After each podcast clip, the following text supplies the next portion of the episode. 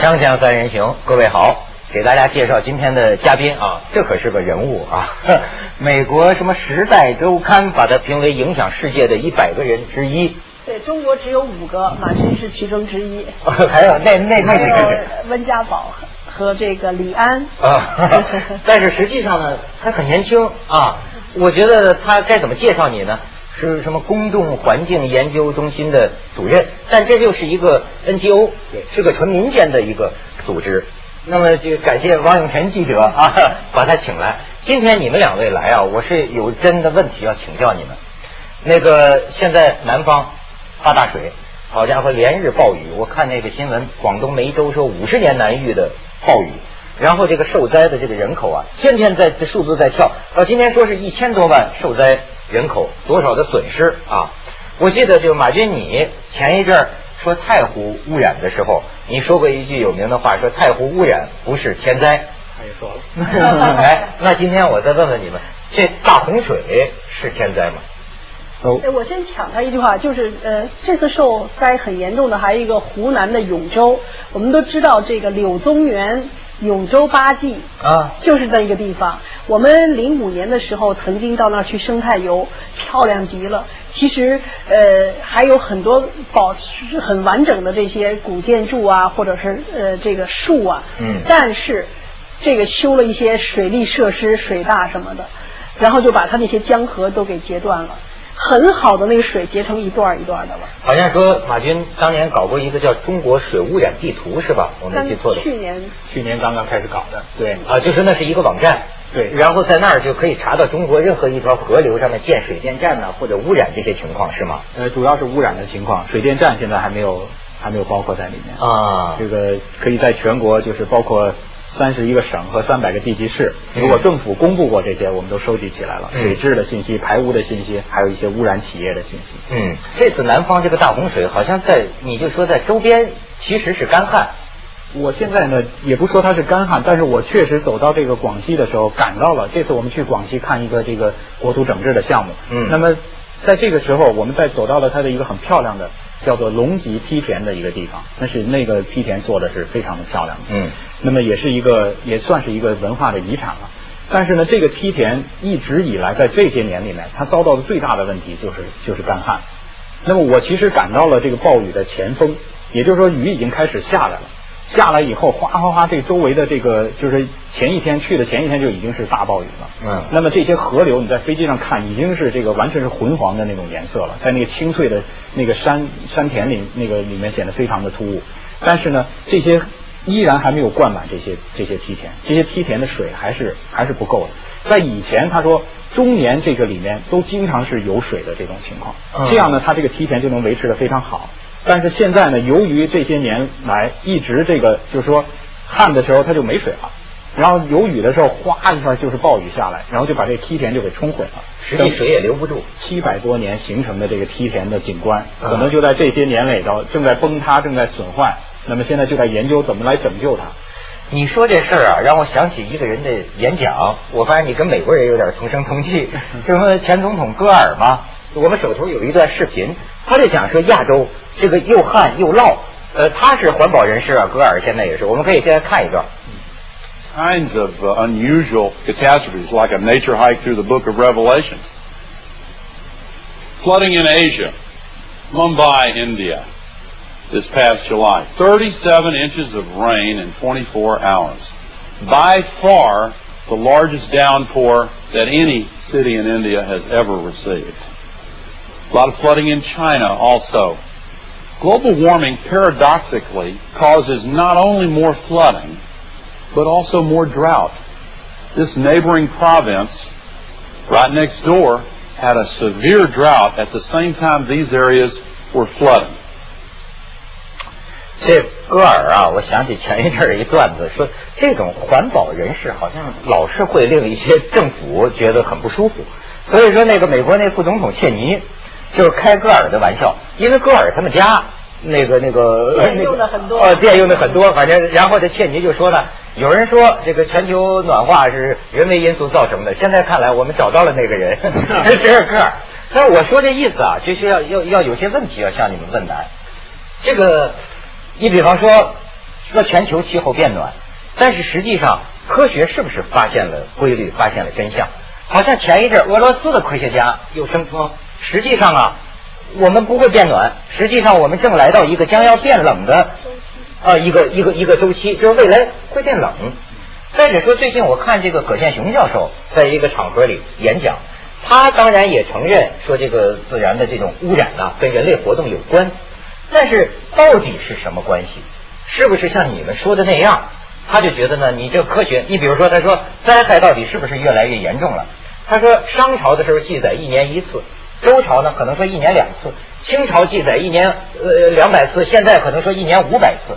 他说但是不是真的是灾害越来越厉害？因为当你越往古里去推，那个时候的史料就越缺乏，很多东西没有被记载。其实这个东西是不是真正科学的？就好比说我们现在是不是变暖？似乎我们现在是变暖了，但是这个变暖。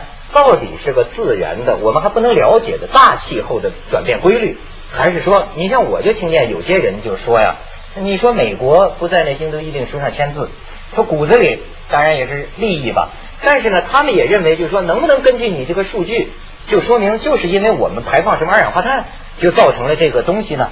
这科学这是个结论还是个猜测？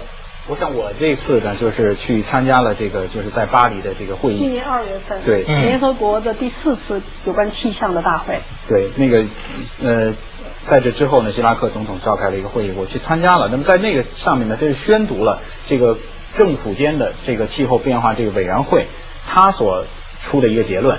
这个结论是现在这个可以几乎肯定的说，这个是呃百分之九十是由人类的这个。就是气候是在变化，而且百分之九十是由人类的这个呃人类所造成的影响呃来发生的。所以呢，我再给你狡辩狡辩。他你看有个教授他就说了，说比如说在中国历史上，好像是以这个八世纪中叶为界，他就说那个安史之乱，有一派历史学家研究这个气候跟历史的关系，说当时这个安安禄山北方民族历次这个南侵，其实跟这个气候变冷。他那个畜牧业就弄不下去，所以他们一闹灾荒就想着到南方去强掠，跟这个有关。那他就是说，根据记载，比如说在几千年前，像河南、像中原这些地方是温暖湿润的，甚至是有大象，甚至在淮河以北有大片天然的这个竹林。他说那个时候的人口才多少啊？比现在少得多。那你能说那个时候是人为的因素带来的这个改变？你说的这个恰恰就是为什么我们说政府间的这个委员会，他的结论是重要的，因为是各国派出了科学家，这些科学家在研究了大量的史料的基础之上，大量材料的基础之上，按照数学模型来算出来的。也就是说，它排除了自然变化的那一部分，但是呢，确实他们不把它叫做完全是叫做气候变暖，它叫气候变化。这里面更加重要的就是刚才其实戈尔也提到了，嗯，它不是一个纯粹的说这儿降雨就会多，或者是降雨就会少，或者气温就是纯粹的上升或者是下降，它更多的是一个在总体的全球气温上升的过程中间，有一些地区可能就是呃忽冷忽热，就是它的可预测性比原来要少得多，也就是原来的气候相对比较稳定，自然提供给我们的气候相对它是有一个规律的，它的它虽然有一个变化的周期，但这个周期比较长。但是现在这个周期变得非常短，而且在很短的时间内就在发生一些急剧的变化。你知道我们为什么老要去冰川、去这个北极看考察、探险？对，你们还走长江源头。对这个呢，就是说它的这些这些冰层一直可以钻到很深吧？这个其实就是记录了我们的气象、我们的地质的变化。这些变化是绝对造不了假的。锵锵三人行，广告之后见。你看，咱们看几张照片，是我比较有感触的。一个是这个，就说这个太湖蓝藻，最近又不说，最近又说巢湖也有危机了。你看看这个，这个啊，这个这个是你们提供给我的那个水电站的，对吧？就是在在哪儿？雅龙江，从这个水电站的大坝上，让看看雅龙江。但是你看，我就发现这个江流自然的这个两边呢，因为建水电建这个水坝。起码我看是风景就很难看了，破被破坏了。再看下一张。我们去的时候叫锦屏峡谷，就像那个屏风似的。对。但是现在要断流。你看这个大坝，是吧？就是这个蓝蓝河大坝呀。我就说这次你给我这照片，我是看出丑来了。这个大坝确实。再看下边，我就说这个，他们说这个蓝藻厉害的都能这样，像个绿膜，就像个绿油漆似的。哎呦，这我真是就像触目惊心了呀。但是我就说看刚才这些东西哈，我还是有个问题想问问你们，就是说水电站建大坝，那就是说为了环保少建水电站，但是能源确实是现在的一个问题啊。你说火电也不好，水电也不好，那核核电好吗？核电我们认为它的核废料现在没法解决。所以我觉得这个你说的是一个非常难以难以这个面对的一个问题，但是呢，嗯现在大家面对它的方法就是说，认识到说没有一种这个呃能源是说百分之百的它就是它就是完全无污染最好的最好，但是呢，我们也要看到说这个，所以在这种情况下，我们要把它都摆到桌面上来。每一个把它的好与坏都要看一遍，在这个地区它适合做什么，我们就做什么。有些人说，那这个地区可能什么都不适合，那就是像我们这边，那就意识到说环境容量是非常有限的。我们还有一条路可以走，叫做什么？需求管理。对需求的管理，也就是我们现在的能源的效率是非常低的，嗯而且这个能效的，就是从进入到二十一世纪以后，中国这个单位 GDP 的能耗不但没有在这个在改善，而且在在下降，就是在增长。嗯实际上整个经济的盘子在增长，那么嗯能耗还在增长。我现在有一会有觉得挺困惑哈，就是会不会落后越落后？就是你看哈，你你看一些资料说，哪怕日本那么够干净了吧？说上世纪六七十年代，包括德国上世纪六七十年代，污染都很厉害，弄得人们都得癌症，得什么病？是后来呢富起来了，就所谓咱说的这个这个有钱了，富起来了，开始审视自己周围的环境，然后不就改好了吗？现在都很好。咱们现在你说技术水平也比人家落后，很多地方的经济都是这种粗放型的经济，它真的有可能现在就就转过来吗？我们应该看到说，这个现在的技术，我们作为后发的国家，实际上技术已经在那儿了。上世纪七十年代就已经有了，现在比较成熟了污染控制的技术。那么资金上，我们这这几年投入的还少吗？大量的国债资金投投下去去建这个污水处理厂啊，去建脱硫的设施，但是根据国家的这个检查，百分之四十的脱硫设施没有正常的使用，那么这个就是不使用。然后这个那年说去查了一百多个污水处理厂，百分之五十以上没有没有没在晒太阳，所以这些问题呢是机制上出现了问题，也就是公共投资下去是不是得到了很好的使用？是啊，有时候觉得挺挺窝火的，这不都说上百亿嘛？几百亿嘛？投到哪儿去了？建了什么对，？所那以今都去哪儿了？年的六五环境日的时候，国家环保总局的这个周生贤局长他就说，他说现在要解决这些问题，要从机制和体制上解决。我们有很多很好的技术，你像我我我采访过一个一个企业，他们就是生产他们的那种节能的一种叫型燃料，嗯它是从垃圾做起。在这个小区里，他们建一个回收垃圾，不用分类，它所有的垃圾搁在这儿，然后用它的一种特殊的炉子。我们生生火是从下往上升，又冒烟又污染又消耗能源，它是从上，让你的这个能源充分的在炉炉子里燃烧，啊所以它连垃圾都能给发电，就能给它不是发电了，就产生能源。然后呢，它产生能源以后，在小区里通过锅炉，然后它的那个炉子烧了以后供暖、冷却。呃，像现在这么热，我们不敢开空调，我们觉得这是排放，这个不不环保。但是它那个就烧的是垃圾，所以可以给你空调烧热水。但是有一条，五环之内不许烧煤，这一条就把这么好的一个东西扼杀在这个，只能到五环之外。你像那次做节目，咱们还讲到海淀区那个垃圾填埋场，后来就是原本弄填埋场的时候就说，离这个填埋场五百米不准有任何建筑嘛。但是实际上呢，你这地方盖楼、房地产开发能赚钱呢，也不管这么多了。就是然后说现在又要建什么焚烧厂，哎，我觉得这个国家环保总局有时候起点作用哈，叫停了吗？还是太大的作用呃暂缓？让这个环保总局真的做了他这个作为一个作为一个国家的环境职能的这个部门所应该做的事情。哦，这事儿你们 NGO 不跟政府作对，就就环保总局，我们从来不跟政府作对，我们是配合政府去这个解决环境的问题。嗯我觉得这件事情上，恰恰因为环保总局也有个副局长叫潘越，他一直在提说这个在呃在解决这个环境的问题上，要特别要注意从规划的这个层面上。就要就要解决这个问题，比如当时在规划的时候，就应该做一个很好的环境影响评价。那么到底这个地方适不适合？那么这个呃周围应该怎么去解决这些问题？然后呢，在这个规划环评的过程中间，也应该有公众的意见要参与，公众要参与意见。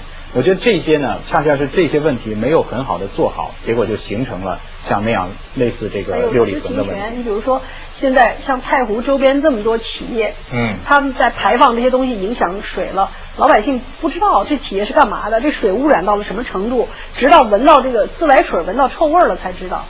这个就差距很大了，哎，所以我们就一再的，我上次节目也说，我们不是说我们要反对反对什么东西，而是我们说应该建立起一种机制，要有知情权，要有公众参与。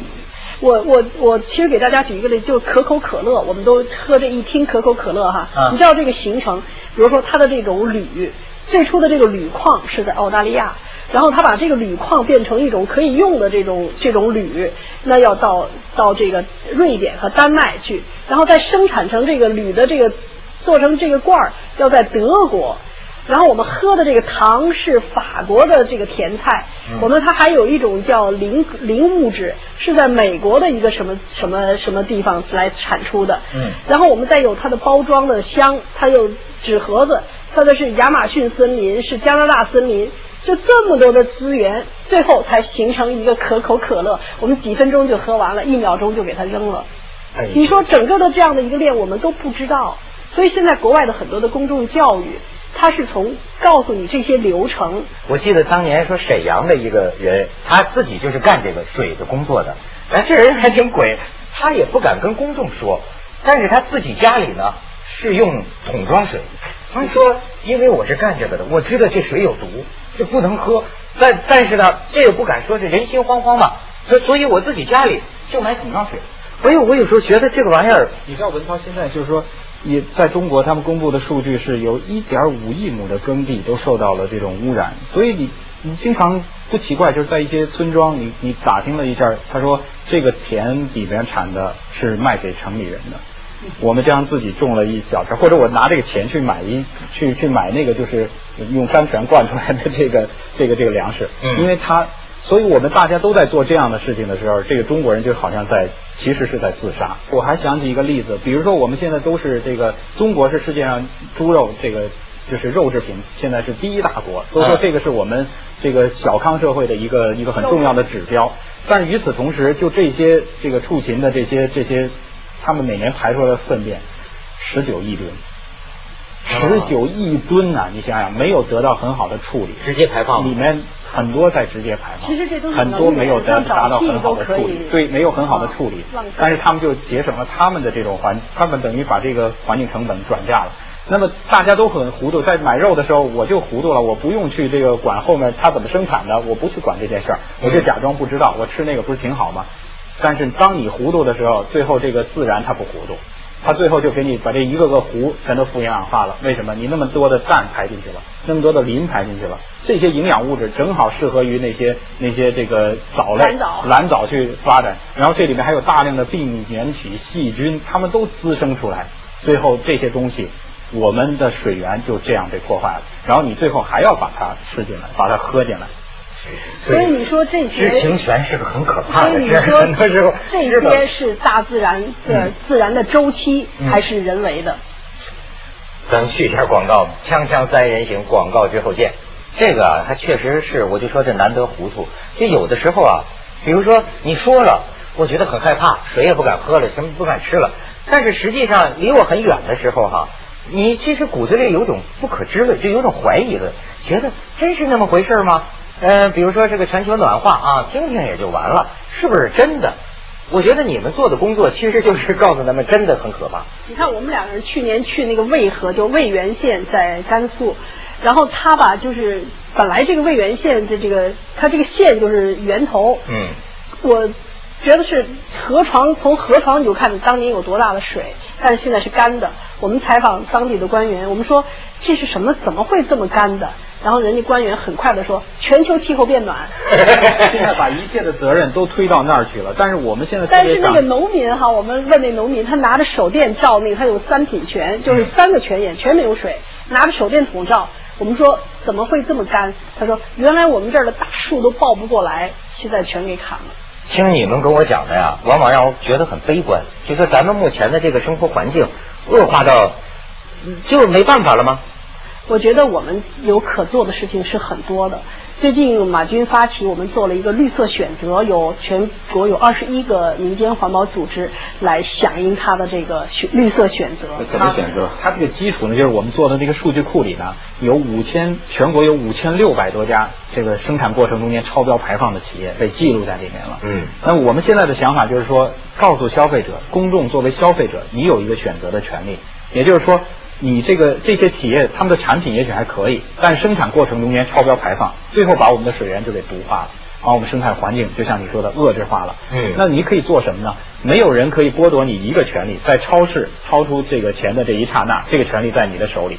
你如果了解到说这些产品是超标排放生产出来的产品，你真想这个就是能够帮助解决中国的水资源的这个问题的话。可能这也是你可以做的一件事儿，所以现在就是说，我们要分清楚到底是局地的小气候，因为我们生态的破坏发生了一些变化，还是说全球气候变暖造成的这个影响。这里面气候变暖是为什么？对这些问题呢，我们要把它要要在脑子里要想，也就是说，不能够简单的推到某一个上面去，我们要认识到这是。几千年这个文明的发展过程中间，我们没有很好的对待自然。过去几十年这种大发展中间，我们把最后的生态屏障拆除了。反正现在就觉得咱们这个生活环境是遏制化，就是我有这种一种感觉。你要想想想太深了呀，没法活了，怎么办呢？